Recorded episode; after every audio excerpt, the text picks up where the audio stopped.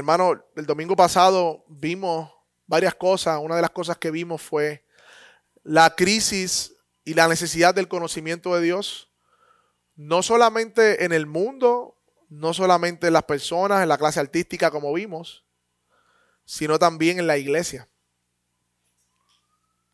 Dios se ha revelado en su creación, también lo vimos, pero que Dios también se ha revelado específicamente en la palabra de Dios. Por lo tanto, podemos conocer a Dios. A pesar de que hay una crisis del conocimiento de Dios, podemos conocer a Dios. Y hablamos de que no podemos decir de una sola sentada quién es Dios. Por lo tanto, los teólogos lo que hacen, los que estudian, dividen el conocimiento de Dios en atributos, o en excelencia, o en perfecciones. Y, y, algo bien importante, mis hermanos, que vamos a entrar a algunos atributos hoy. Dios no tiene partes. Dios no, Dios no es una parte amor, una parte bondad, una parte justicia, una parte santidad. No, no es que Dios tiene atributos, es que Dios es sus atributos. Dios es sus atributos. Nosotros somos compuestos, pero Dios no es compuesto. Dios no tiene partes. Y aún hablando del, conocimiento de Dios, los estudiosos también dividen estos atributos en atributos comunicables e incomunicables. Y aquellos que han leído saben que esto no es otra cosa que decir que hay unos atributos que Dios compartió o que comunicó al hombre y unos atributos que son solamente de Él.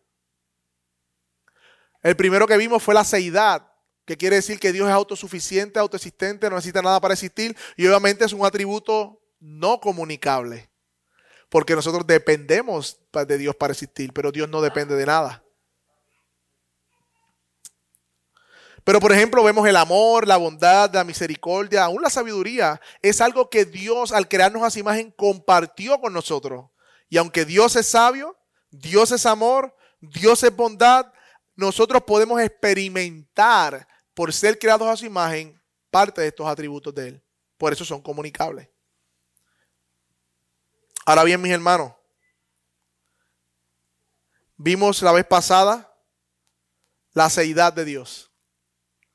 Vimos la vez pasada la seidad de Dios, que no es otra cosa que decir que Dios es autosuficiente y antes de todo lo creado estaba satisfecho en sí mismo. Él existe por Él mismo y para Él mismo no hay nadie que lo sostenga y Él no depende de nada ni de nadie. Él no nos necesita a nosotros. Él es suficiente en sí mismo. Él necesitaba la creación. Él no necesitaba crear para estar completo. Él estaba completo y satisfecho en sí mismo. Dios, antes de que los montes fuesen, antes de que el mundo fuese, la tierra fuese, era Dios. Desde la eternidad hasta la eternidad, tú eres Dios. Él no fue creado, sino que Él es la causa primaria de toda la vida. Ahora bien, mis hermanos, veamos otro atributo. La eternidad de Dios. Dios está suficiente en sí mismo, Dios está completo en sí mismo, pero esa suficiencia de Dios, esa, vida que viene del mismo, no es algo que comenzó en un punto, sino que siempre ha sido. Dios es eterno, eso quiere decir que Dios es atemporal. Dios no es afectado por el tiempo, mis hermanos. Nosotros pensamos de manera temporal. Decimos el pasado, el presente y el futuro. Imaginen que este es el pasado, que el púlpito es el presente y que la otra bocina es el futuro. Dios no está aquí entre medio del pasado, presente y futuro. Dios está por encima del tiempo. Él no es afectado por el tiempo. El Salmo 94 dice que mil años son para ti como el día de ayer que pasó. Son como unas cuantas horas de la noche. Mi hermano, hace mil años Dios lo ve como si fuera una hora atrás. En la mente de Dios no hay sucesión de tiempo ni de momentos. Él es eterno. Dios ve con la misma intensidad todos los hechos pasados, presentes y futuros. Él es eterno, él, pero Él actúa en el tiempo, sí, Él actúa en el tiempo, pero no es afectado por el tiempo. Él no comenzó a existir, Él ya siempre ha existido. Mira cómo dice Gálatas 4, versículos 4 y 5. Cuando vino la plenitud del tiempo, y aquí vemos cómo Dios actúa en el tiempo, a pesar de que nos ha afectado por él, Dios envió a su Hijo, nacido de mujer, nacido bajo la ley, a fin de que redimiera a los que estaban bajo la ley, para que recibiéramos la adopción de hijos. O sea, mis hermanos, que Dios actúa en el tiempo. Aunque no tiene principio ni final, ni etapas ni desarrollo, mi hermano. Dios no se desarrolla en el tiempo. Él es infinito, es ilimitado, Él siempre ha sido, Él es perfecto en sí mismo. Él no envejece, Él no mejora, Él no cambia. No aprende nada, es atemporal, mis hermanos. Aún Job 36, 26 dice aquí, Dios exaltado, el número de sus años no los conocemos.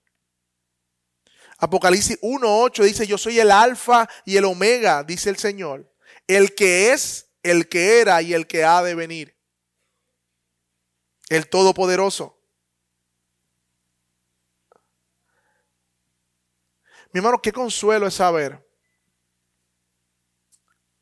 que el Dios que nos ha salvado siempre ha sido Dios y no dejará de ser Dios.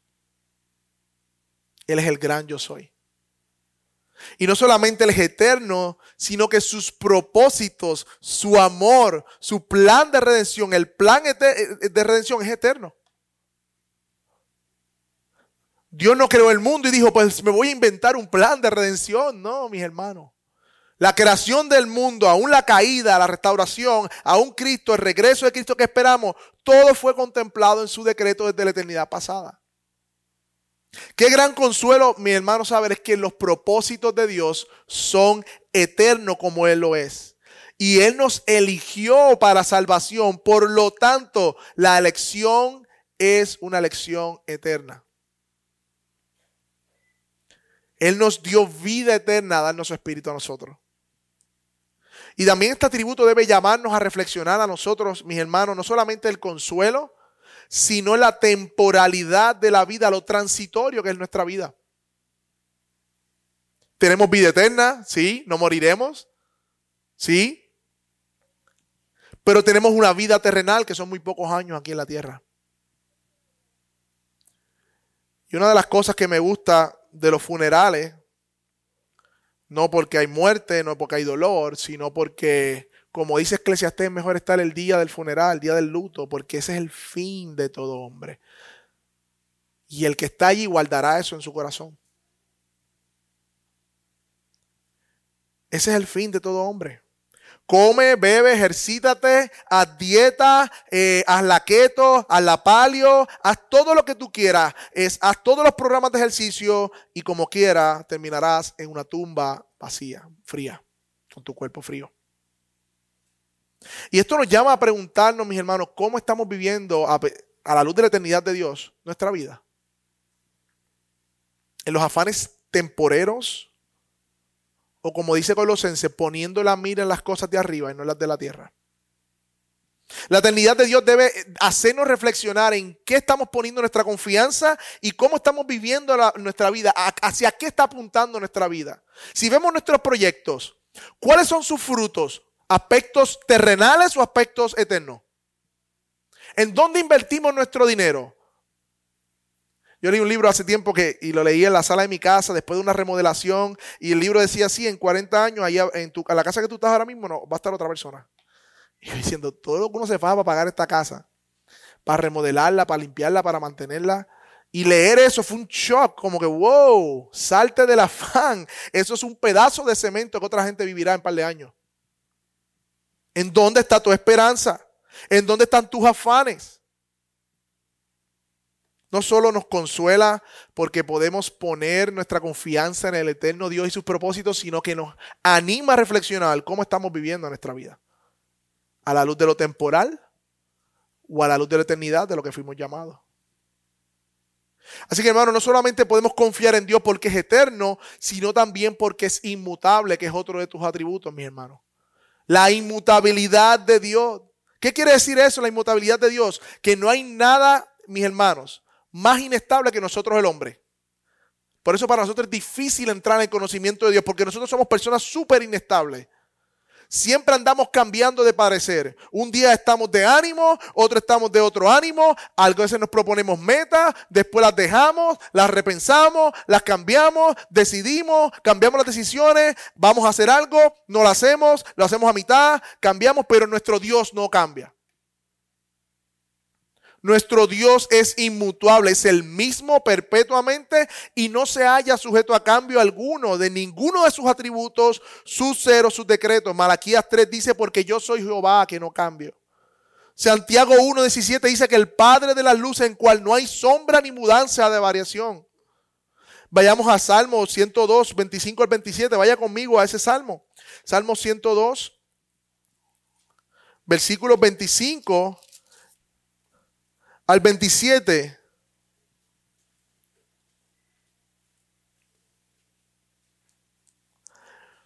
La eternidad de Dios se relaciona con su inmutabilidad.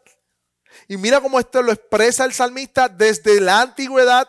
Tú fundaste la, tierra y los cielos, son la obra de tus manos, ellos perecerán, pero tú permaneces. Todos ellos como una vestidura se desgastarán, como vestidos cambiarán, y serán cambiados. Versículo 27, pero tú eres el mismo y tus años no tendrán fin. Esto quiere decir, mis hermanos, que Dios como es inmutable, no aprende, no crece, no envejece. Dios ha, sido perfecto desde toda la eternidad hasta toda la eternidad, mis hermanos. Él no puede cambiar ni mejorar porque es plenamente Dios. Si él cambiara o mejorara, entonces en algún momento no era perfecto. Si él empeorara, dejaría de ser perfecto, pero no, él es Dios, él es inmutable, no puede cambiar. Él posee todas las perfecciones, mi hermano. Ahora bien, aunque Dios no cambia ni en su carácter, sus atributos y su ser y sus decretos, ¿saben qué, mi hermano? Si Dios vemos cómo en la escritura actúa diferente a las circunstancias diferentes según la respuesta del hombre a su revelación. Y recuerden nuevamente, mis hermanos, que estamos acercándonos al ser más excelso infinito. Y la Biblia usa un lenguaje como de bebé para nosotros poder rasgar las vestiduras del conocimiento de Dios. Por lo tanto, cuando vemos palabras como en Jonás, que parece que Dios se arrepiente de algo que iba a hacer, mis hermanos, eso no está comunicando que Dios cambió en su decreto, ni en su carácter, ni en su ser, sino que está comunicando que él actúa conforme a su carácter, porque todo aquel que se arrepiente, dice Dios, recibirá gracia y misericordia. Dice Mateo 23, 12, el que se humilla será enaltecido de hecho, Corintios, eh, Crónicas 2, 7 al 14, si se humillare mi pueblo sobre el cual mi nombre es invocado, ¿saben ese texto? Entonces yo, igualmente aunque Dios es inmutable, su voluntad no cambia, mi hermano, es la misma. Si Dios dijese, vengan a mí los que estén cansados y aquellos que se arrepienten de sus pecados, yo los perdono. Si fuera mutable, un día dijera, aunque, aunque estás humillado, no te voy a perdonar. No, mis hermanos. Es el mismo carácter de Dios. Es la misma persona de Dios que no cambia. Nosotros sí cambiamos. Y recuerden, mis hermanos, que la Biblia usa lenguaje humano para describir un Dios infinito. Por lo tanto, esa palabra se arrepintió que a veces vemos en la Biblia. No es que Dios haya cambiado de parecer, sino que está expresando el pesar de Dios para que el hombre entienda ese pesar de Dios.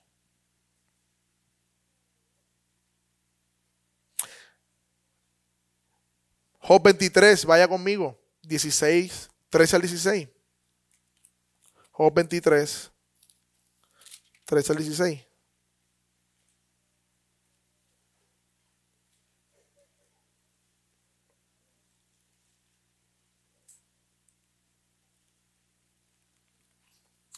En la Biblia de la iglesia, la página 520, Job 23, 13 al 16 pero Él es único. ¿Quién lo hará cambiar? Lo que desea su alma, eso hace. Porque Él hace lo que está determinado para mí y muchos decretos como estos hay con Él. Por tanto, me espantaría ante su presencia cuando lo pienso. Siento terror de él. Es Dios el que ha hecho desmayar mi corazón y el Todopoderoso que me ha perturbado. Es Dios. ¿Quién lo haría cambiar de parecer? Primera de Samuel 5:29 dice que la gloria de Israel no mentirá ni se arrepentirá. No es hombre para que mienta, ni hijo de hombre para que se arrepienta. Hermano, la inmutabilidad de Dios, el hecho de que Dios no cambie en su carácter, ser, promesas, nos anima a que podemos confiar entonces en esas promesas porque su carácter es inmutable, su promesa es inmutable. ¿Por qué podemos hoy estar seguros de que Él nos ama hoy aún, a pesar de que hemos pecado en la semana? Porque Él dijo que aquel que está en Cristo, Él lo adopta como su hijo y si es su padre. Y su amor es inmutable para aquellos que son suyos. Qué gran ánimo saber, mis hermanos, que nuestro Dios es inmutable. No cambia como nosotros cambiamos. Podemos confiar en Él, podemos estar seguros de sus promesas. ¿Acaso Dios prometerá algo y luego cambiará de padecer? ¿No cumplirá su promesa? Hermano, Él dijo, estas son mis ovejas, yo no voy a perder a ninguna de ellas. ¿Podemos confiar en esa promesa? Él dijo, yo quiero que los que estos estén conmigo para que vean mi gloria. Voy a preparar morada para ellos. ¿Podemos confiar en sus promesas? Él dijo, yo estaré con ustedes hasta el fin del mundo. ¿Podemos confiar en lo que ha prometido? Sí, mis hermanos, porque nuestro Dios es inmutable, sus promesas no cambian. Por eso hoy, luego de dos mil años de estas palabras de Dios en los evangelios y de Jesús, podemos estar confiados y conscientes que Él está con nosotros porque Él no cambia. Ahora bien, él, dice, él ha prometido estar con nosotros. ¿De qué manera, mis hermanos? Bueno, mis hermanos, Dios es omnipresente. Dios es omnipresente. O sea, esto quiere decir que Dios no tiene ni tamaño ni dimensiones espaciales y está presente en todo punto y con todo su ser en todo espacio de la tierra. Dios es omnipresente. Dios es omnipresente, mi hermano.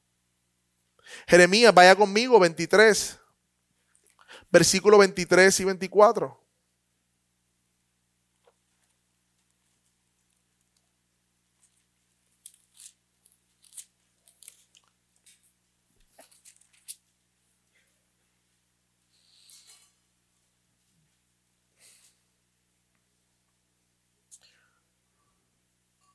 Dice el versículo 23 en la página 796 de la Biblia Negra, ¿acaso soy yo un Dios solo de cerca, declara el Señor, y no un Dios de lejos? ¿Podrá alguien esconderse en escondites de modo que yo no lo vea, declara el Señor? ¿No lleno yo los cielos y la tierra, declara el Señor? Salmo 139, 7 al 10, vaya conmigo el Salmo 139.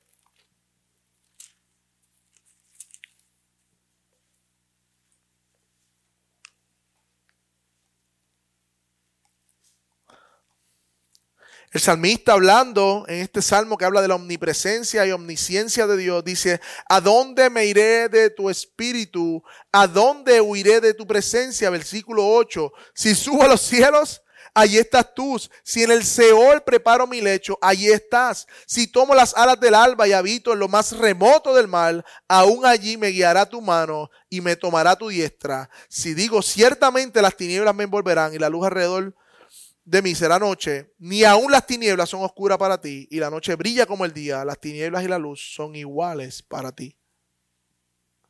Mis hermanos, Dios llena toda la tierra con su presencia. Cuando le construyen el templo a Salomón, a Dios, y dice, bueno, ¿será posible que tú habites en la tierra en este templo si los cielos no pueden contener tu presencia? Toda la tierra está llena de su gloria, dice el salmista. Ahora bien, mis hermanos, aunque Dios está presente en todo lugar, Dios actúa diferente donde Él está presente. Él actúa diferente. En Colosenses 1.17, hablando, ¿verdad? Que Él es la imagen del Dios invisible, el primogénito de toda creación, porque en Él fueron creadas todas las cosas, visibles e invisibles, sean tronos, sean dominios, sean principados, potestades, todo fue creado por medio de Él y para Él. En esa parte 17 dice que todas las cosas en Él encuentran cohesión, en Él subsisten. O sea que Dios En la creación, su presencia llena la tierra para sustentar la tierra, para hacer que funcione la creación.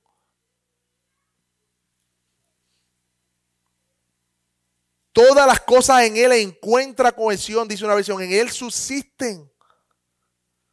Y aún el Salmo 104, 21 dice que los leones rugen tras la presa y para buscar de Dios su comida. Hablando del reino animal. Así que Dios está presente en la creación, sí. Para sustentar su creación, sí. Pero Dios está presente en medio de su pueblo reunido de otra manera muy especial que no está igual con la creación. Dice el Salmo 133 que dice que cuando hay dos o tres ahí reunidos, que, ¿verdad? que cuán bienaventurado es habitar los hermanos juntos en armonía, porque allí envía qué? Bendición y vida eterna. El Señor envía bendición en medio de la reunión de su pueblo. Le ha prometido estar. Efesios leímos que dice, somos un templo santo donde habita la presencia de Dios.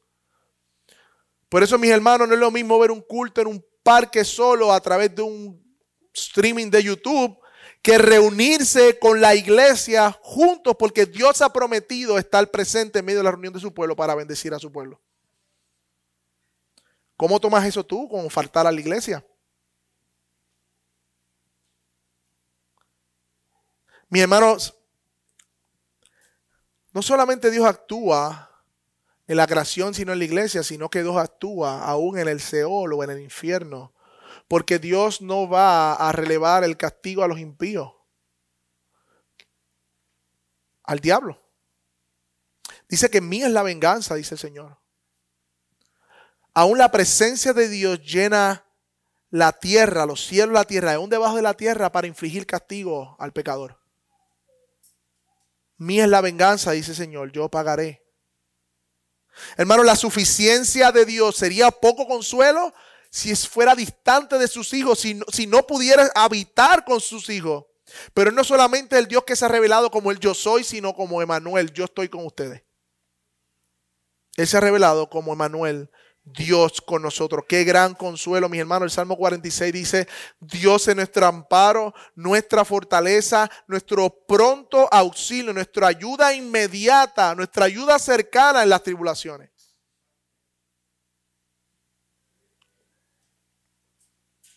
Salmo eh, Isaías 41 del 9 al 10 dice, Tú, a quien tomé de los confines de la tierra y de los lugares remotos te llamé y te dije, mi siervo eres tú, yo te he escogido y no te he rechazado. No temas porque yo estoy contigo, no te desalientes porque yo soy tu Dios, te fortaleceré, ciertamente te ayudaré y te sostendré con mi diestra mi justicia. Hermano, también debemos meditar en cómo la omnipresencia de Dios debe cultivar en nuestra vida una vida consciente de que Dios está presente en todo mi día. Lo que reformadores le llamaban el corandeo, vivir ante la presencia de Dios. Debemos ser llenos de temor reverente porque moramos diariamente delante de la presencia de Dios. Esto debe promover en nosotros santidad en nuestras vidas, mis hermanos. Santidad en nuestras vidas. El Dios Santo nos ve, está presente y vivimos nuestra vida delante de su rostro. Primer mandamiento, no tendrás dioses ajenos en mi cara, al lado de mí. No. Así que mis hermanos, no solamente Dios está en todo lugar, sino que Dios conoce todas las cosas. Y a eso le llamamos la omnisciencia de Dios. Dios conoce todo lo que sucedió.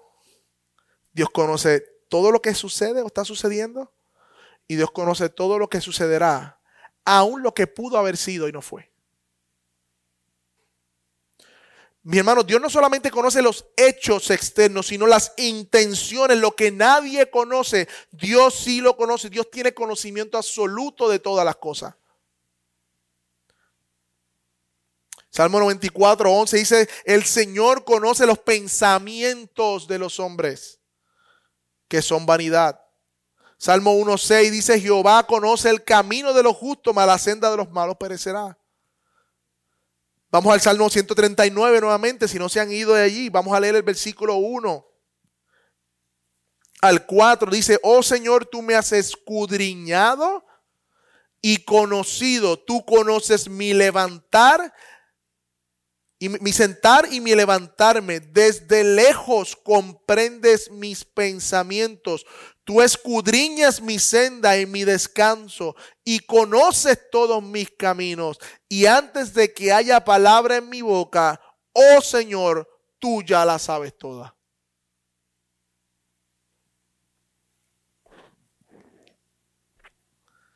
Conocimiento de Dios, la omnisciencia de Dios, no es solamente de los hechos, de todo lo que ha pasado en la historia o lo que pasará, sino de cada una de sus criaturas con sus motivaciones, sus pensamientos y aún lo que no ha sido y pudo haber sido.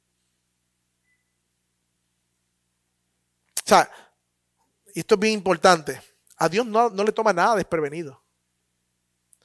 A Dios no venimos a informarle lo que está pasando. Aunque oramos y decimos, Señor, tú conoces esta situación, Él la sabe. Y Él nos pide que vengamos y presentemos todas nuestras ansiedades delante de Él. Eso está bien, pero cuidado con la actitud de que venimos a informar a Dios. Y Dios no está aprendiendo de lo que sucede y Dios no tiene que mirar al futuro a aprender a ver quién lo va a elegir para entonces elegirlo. Eso no tiene ningún sentido en la omnisciencia de Dios. Dios no mira al futuro y aprende de los hechos de los hombres para entonces ajustar su decreto de salvación. Él conoce todo lo que ha de ocurrir porque es parte de su decreto. Él es la fuente de todo destino y de todo final. Dios conoce aún lo que pudo haber sido, como dijo en Mateo, hay de ti Corazín y hay de ti Besaida, si los milagros que se hubiesen hecho, si hubiesen hecho en Sodoma, se hubiesen arrepentido. Aún está la palabra en mi boca y tú la sabes. Hermano, el conocimiento de Dios, la omnisciencia de Dios abarca toda la realidad. Toda la realidad. Él lo sabe todo. Porque está presente en todo lugar y conoce todas las cosas porque Él las creó.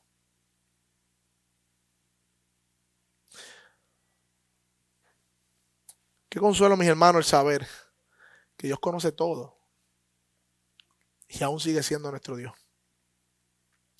Este atributo aterroriza a cualquier impío. Porque podrá el impío engañar al, al hombre y a Dios y presentarse como una buena persona, pero él sabe que en su corazón hay malos motivos, hay pecado. Y nosotros sabemos, como dice el salmista, y decía, bienaventurado el hombre a quien Dios no toma su pecado. Bienaventurado a quien Dios perdona sus pecados. Somos bienaventurados, mis hermanos. Porque Dios conoce las debilidades de nuestros Nosotros fanfarreamos de nuestras virtudes, pero Dios conoce todas nuestras debilidades. Y a pesar de que conoce todos nuestros pecados y nuestras debilidades, Él aún así nos da su amor y su gracia, mi hermano. Qué gran consuelo. Qué gran consuelo.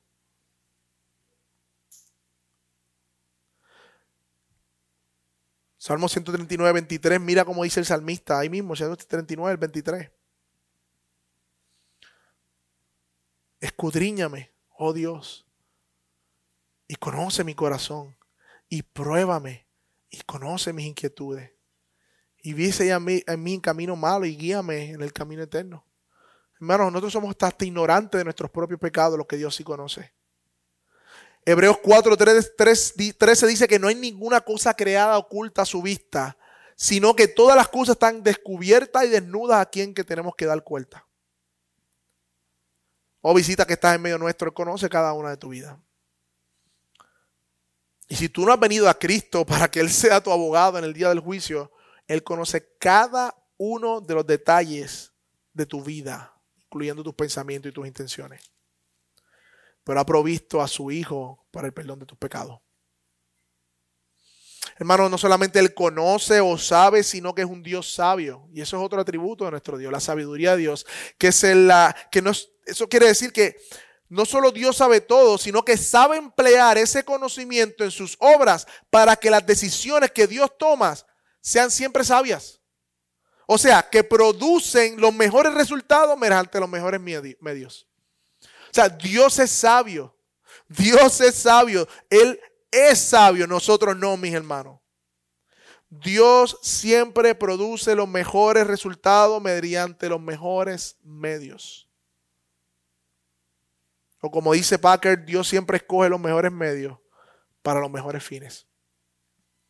Romanos 16, 27 dice, al único Dios sabio.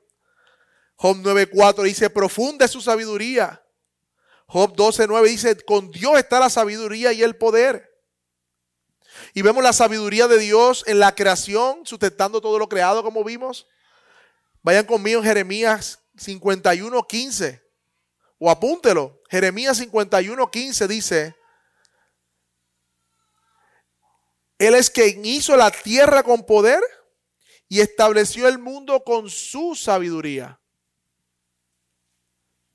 Y con su inteligencia extendió los cielos.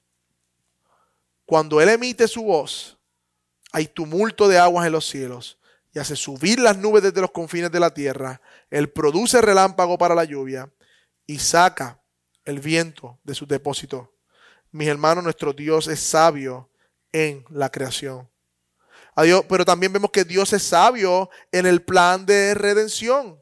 Romanos 11, del 33 al 36. Pablo hablando del, del Evangelio, explicando cómo Dios nos salvó por medio de Cristo y ahora por medio de la fe y puso su espíritu en nosotros. Pablo al final de Romanos 11, versículos 33 y 36, salta en alabanza a Dios. Y mira cómo dice este salmo, este, este pasaje.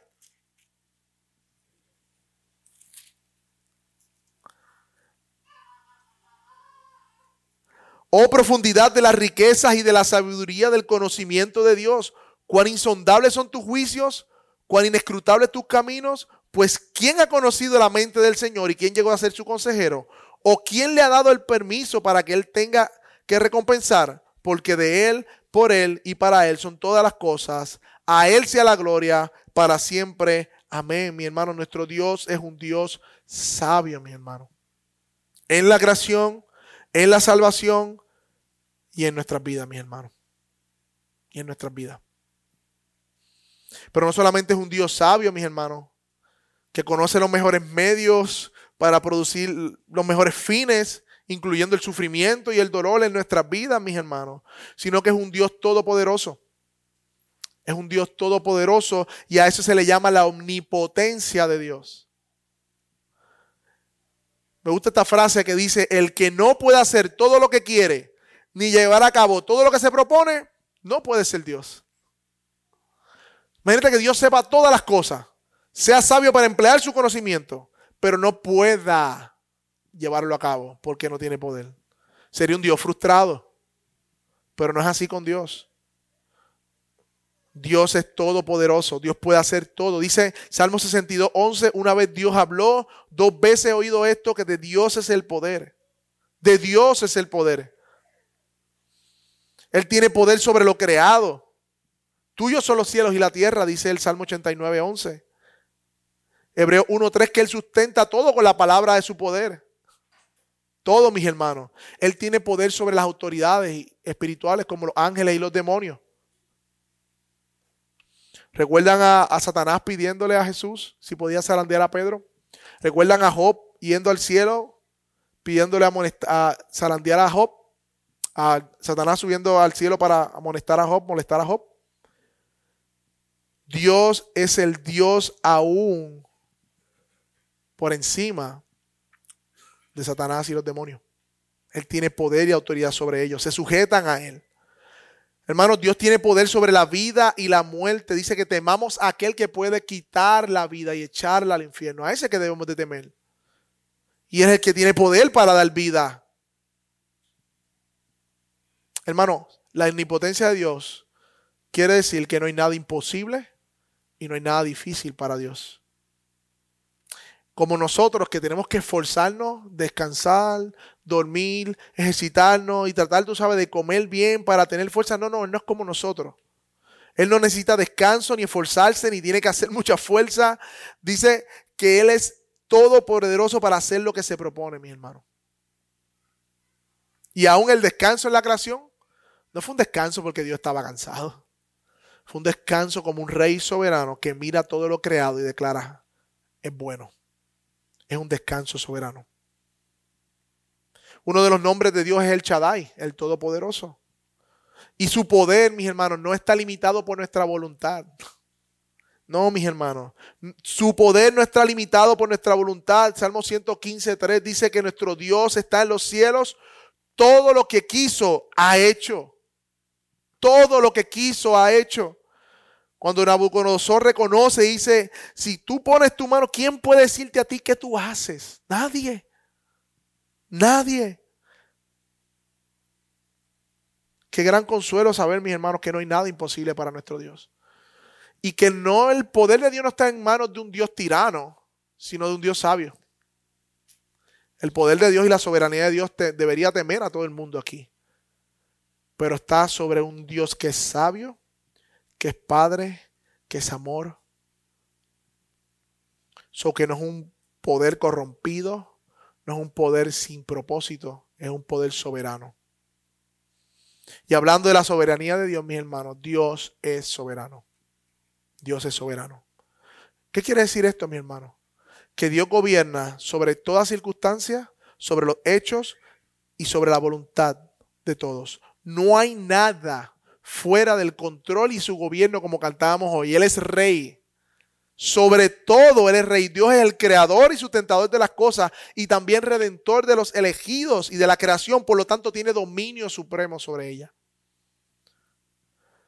Vaya conmigo a Primera de Crónicas 29 al 11. David anima al pueblo para recoger ofrenda al Señor, para luego dejarle a su hijo hacer el templo. Y mira cómo él prorrumpe en alabanza en Dios en Primera de Crónicas 29, del 11 al 12.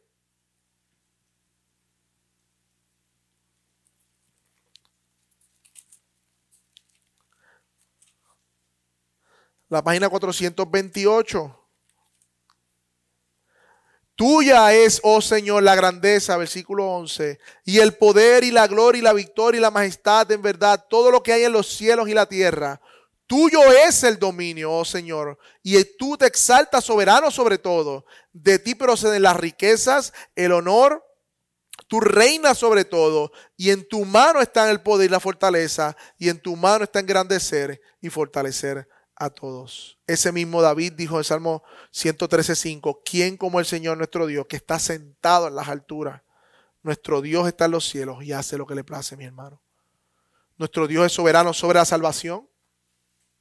Él es soberano sobre la salvación. Dice Romanos 9, 15 y 16. Romanos 9, 15 y 16. Tendré misericordia del que tenga misericordia y me compadeceré del que yo me compadezca porque no depende ni el que quiere ni el que corre, sino de Dios que tiene misericordia. Él es soberano sobre el mal. Cuando Job fue y su esposa le dice, maldice a Dios y muérete, le dice, hablas como mujer necia. ¿Aceptaremos el bien de Dios y no aceptaremos el mal? Él es soberano sobre tu vida, mis hermanos, porque Él es tu hacedor. Isaías 45, 9. No contiendas con tu Dios en medio de los procesos de tu vida, en medio de la situación de tu vida. Él es soberano sobre cada uno de estos tiempos. Pero ustedes saben que donde yo, mi mente, con todos estos atributos de Dios, hay muchos más que podemos abundar. Pero hay, hay un pasaje específico en la escritura donde yo digo, ok, ¿cómo yo reconcilio esto? ¿Cómo, cómo veo la, la, la, la grandeza de Dios? Y eso está en Marcos 14:36. Vaya conmigo.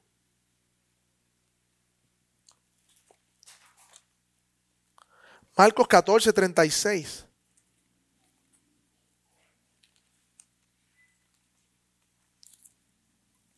Mis hermanos, Jesús está preparando, o Jesús está llegando a la cruz, y allí en el huerto de Getsemaní, Él se aparta para orar.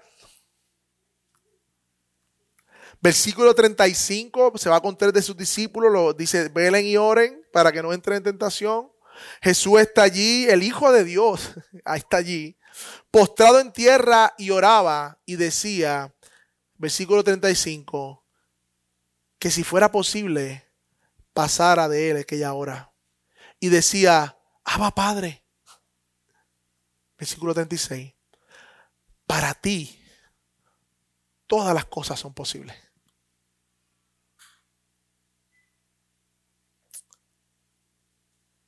Para ti, todas las cosas son posibles.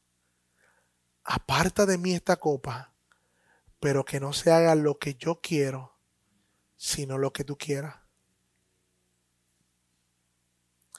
¿Cómo podemos reconciliar a este Dios poderoso, soberano, excelso, que todo lo puede y que Jesús, el Hijo, ora al Padre dice, todas las cosas son posibles para ti.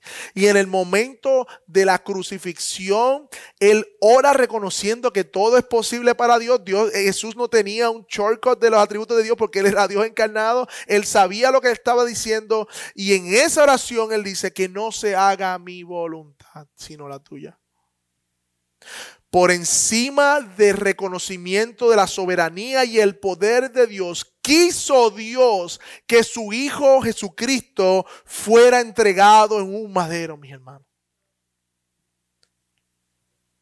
O sea, el Dios autosuficiente, el Dios eterno, el Dios inmutable, que todo lo sabe, que es sabio, que todo lo puede, que es soberano, que dice la Biblia que es el gran yo soy, que es el Dios trino desde la eternidad pasada, que sus propósitos son eternos, se propuso a venir y a encarnarse con un hombre, la persona de Jesús, mi hermano. ¿Cómo podemos entender eso en nuestra mente finita? El eterno Hijo de Dios vino y se vistió de debilidad, mis hermanos. Y ese Dios eterno que no conocía la muerte, probó la muerte.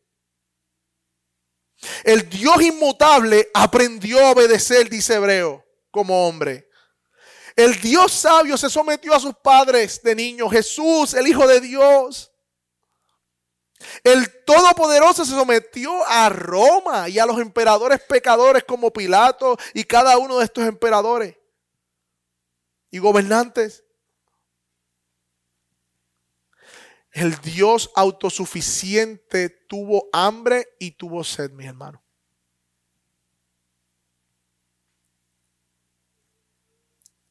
Experimentó el cansancio, el dolor, la aflicción el Dios soberano, el verbo, el que hizo todas las cosas por medio de la palabra de su poder, que vimos en Juan 1, el verbo que hizo todas las cosas, vino como un cordero, como ofrenda por el pecado.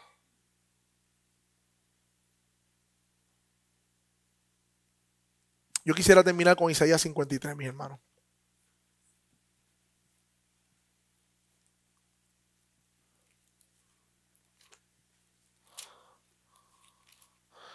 Porque si algún lugar, mis hermanos, nosotros vemos todos los atributos de Dios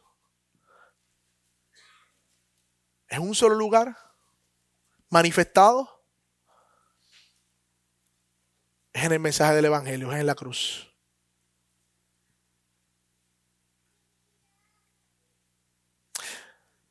Mi hermano Isaías 53 dice, ¿quién ha creído en nuestro anuncio? O mensaje? ¿A quién se ha revelado el brazo del Señor? Creció delante de él como renuevo tierno, como raíz de tierra seca. No tiene aspecto hermoso ni majestad, mis hermanos. Para que lo miremos, ni apariencia para que lo deseemos, mis hermanos. Él es el deseable de las naciones. Y mira cómo el profeta describe a nuestro Señor Jesucristo, el Hijo de Dios, el eterno Hijo de Dios que vino como hombre, fue despreciado, fue desechado de los hombres, fue varón de dolores, experimentado en aflicción y como uno de quien los hombres esconden el rostro, fue despreciado y no le estimamos. Al ser más hermoso de la tierra, del universo, nuestro Señor Jesucristo, a ese fue despreciado y no le estimamos. Ciertamente Él llevó nuestras enfermedades y cargó con nuestros dolores. Con todo nosotros lo tuvimos por azotado, por herido de Dios y afligido. Pero el herido fue por nuestras transgresiones, él fue molido, mis hermanos, por nuestros pecados. Y el castigo por nuestra paz cayó sobre él y por sus heridas hemos sido sanados. Sí, todos nosotros nos descarriamos como ovejas, nos apartamos cada cual por el camino, pero el Señor hizo que cayera sobre él la iniquidad de todos nosotros. Fue oprimido y afligido, pero no abrió su boca. Como cordero que es llevado al matedero y como oveja ante sus trasquiladores, permanece muda. Él no abrió su boca. Por opresión y juicio él fue quitado. Y en cuanto a su generación, ¿quién tuvo en cuenta que él fuera cortado de la tierra de los vivientes por la transgresión de mi pueblo a quien correspondía la herida? Se dispuso con los impíos su sepultura, pero con el rico fue su muerte. Aún no había hecho violencia ni había engaño en su boca. Y aquí este texto, coloración de Jesús en Semaní, es donde ocurre mi cortocircuito. Porque aquí dice el versículo 10, pero quiso el Señor sometiéndolo a padecimiento. Ahí dice que Dios quiso quebrantarlo y someterlo a padecimiento. Fue su voluntad al Dios eterno, al Dios santo, todopoderoso, al Hijo de Dios. Fue la voluntad del Padre quebrantarlo. Cuando Él se entrega a sí mismo como ofrenda por la expiación, verá su descendencia y ahí está el resultado. Prolongará sus días y la voluntad del Señor en su mano prosperará. Y debido a la angustia de su alma, él lo verá y quedará satisfecho por el, su conocimiento. El justo, mi siervo, justificará a muchos y cargará la iniquidad de ellos. Y ahí estamos tú y yo, mis hermanos. Por lo tanto, yo le daré la parte con los grandes y con los fuertes repartirá despojo, porque derramó su alma hasta la muerte y con los transgresores fue contado y llevó el pecado de muchos y intercedió por los transgresores. Gloria sea a nuestro Señor Jesucristo. El Dios eterno, soberano, inmutable, poderoso, omnisciente, omnipresente, verdadero, santo, que fue como cordero que enmudeció y fue quebrantado por nuestras rebeliones, molido por nuestros pecados, para que hoy tú y yo fuéramos contados como su herencia. Gloria a nuestro Señor Jesucristo. Mi hermano, es en el Evangelio y en la persona de nuestro Señor Jesucristo donde vemos su carácter. Es en la cruz donde vemos la ira por el pecado, la santidad de Dios, que es la suma de sus atributos, que veremos el domingo que viene. Pero también vemos en la cruz la gracia de Dios a pesar de su santidad. En Cristo. Preparemos nuestros corazones los próximos domingos para ver la santidad de Dios y la gracia de Dios. Oramos, mis hermanos.